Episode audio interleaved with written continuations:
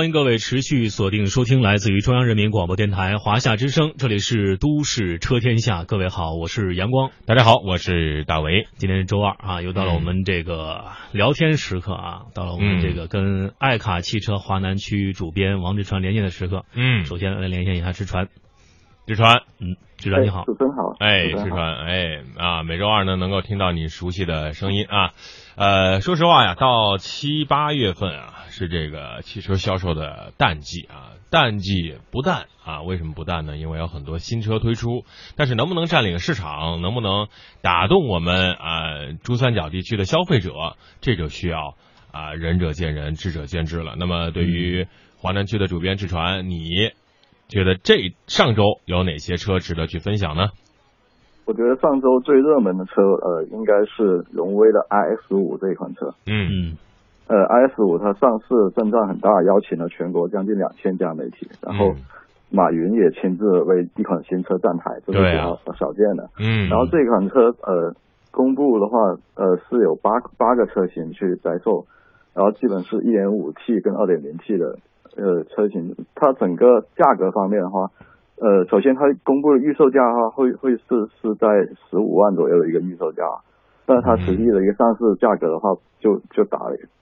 让一个有一个非常有惊喜，一个最低售价是九万九千八起，嗯，哎，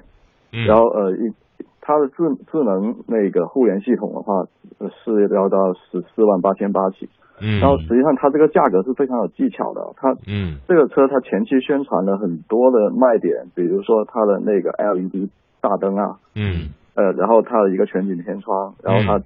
呃软性皮革包裹一个中控台这些东西。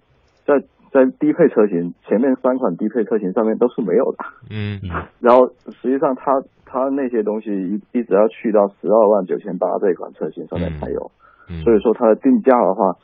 呃是非常有技巧的。前面的三款都是手动车型，可能很多人没有注意，九万九千八，然后十一万一千八都是手动挡的车型，然后它们的配置都非常简单。其实是对志团对于这款车而言啊，无论是外观啊还是价格呀，我们都可以。可以看到，但是呢，对于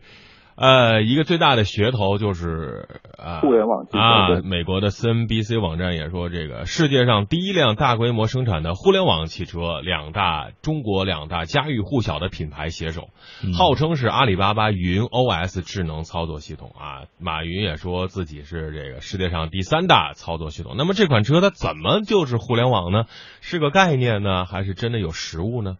呃，我觉得这一款车的话，严格意义来说，这一款车并不算一款合格的互联网汽车，因为很多的东西的话，在别的车上面也有，但是它只是搭上了一个马云的一个云 OS 系统，然后它实现的功能的话，基本上，嗯，呃，在于它的一些互联网服务，比如说一些呃维修保养的预约，嗯，交通安全服务，然后语音深度的东西，嗯，还有。还有那个，嗯，道路救援这些东西，我觉得，呃，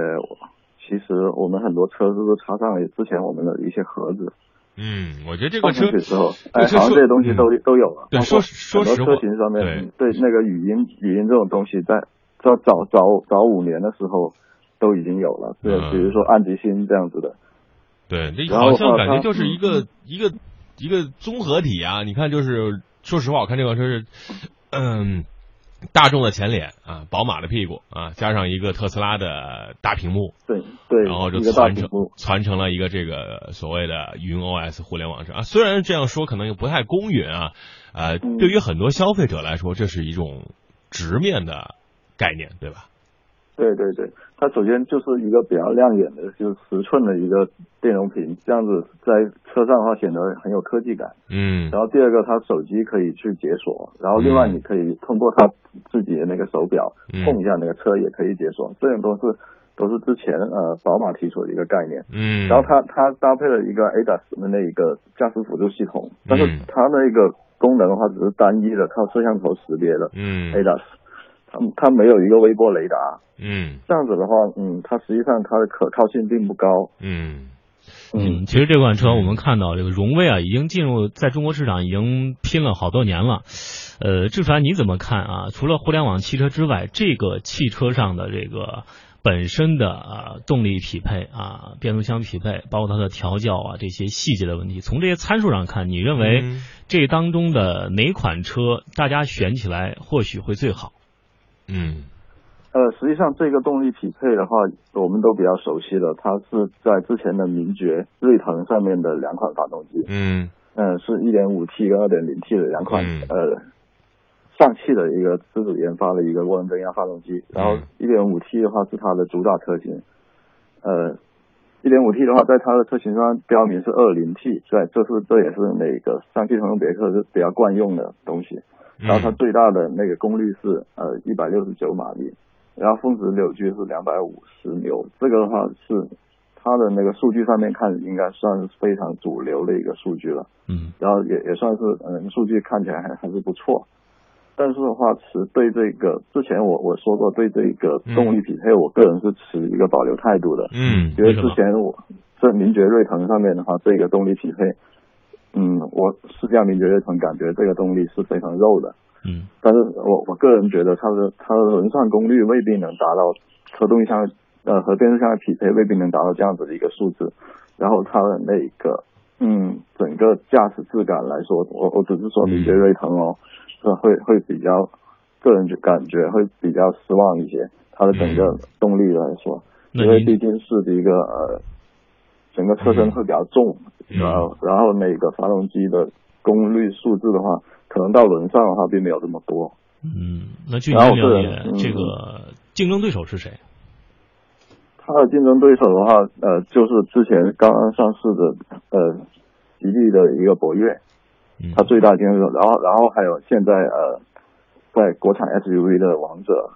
哈佛的 H 六，嗯。然后呃长安的 CS 七五这样子一些车型，它的一个最大的优势在在于它的一个空间优势，它的轴距达到两米七，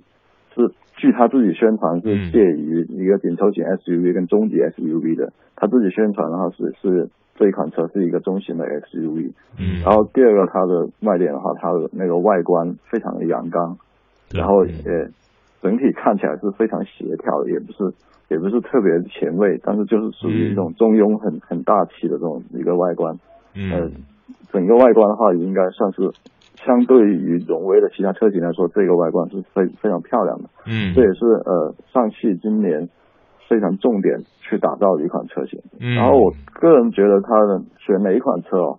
它它前面三款的一个手动挡车型的话，配置都比较低。然后它呃那个性价比比较高的是那个一点一点五的一个自动豪华版的一个车型，售价是十二万九千八那一款。嗯然后实际上他说的互联网汽车的车型的话，它的售价都比较高，嗯基本上嗯选购的意义不是特别大。嗯，好，所以呢就看荣威的表现了哈。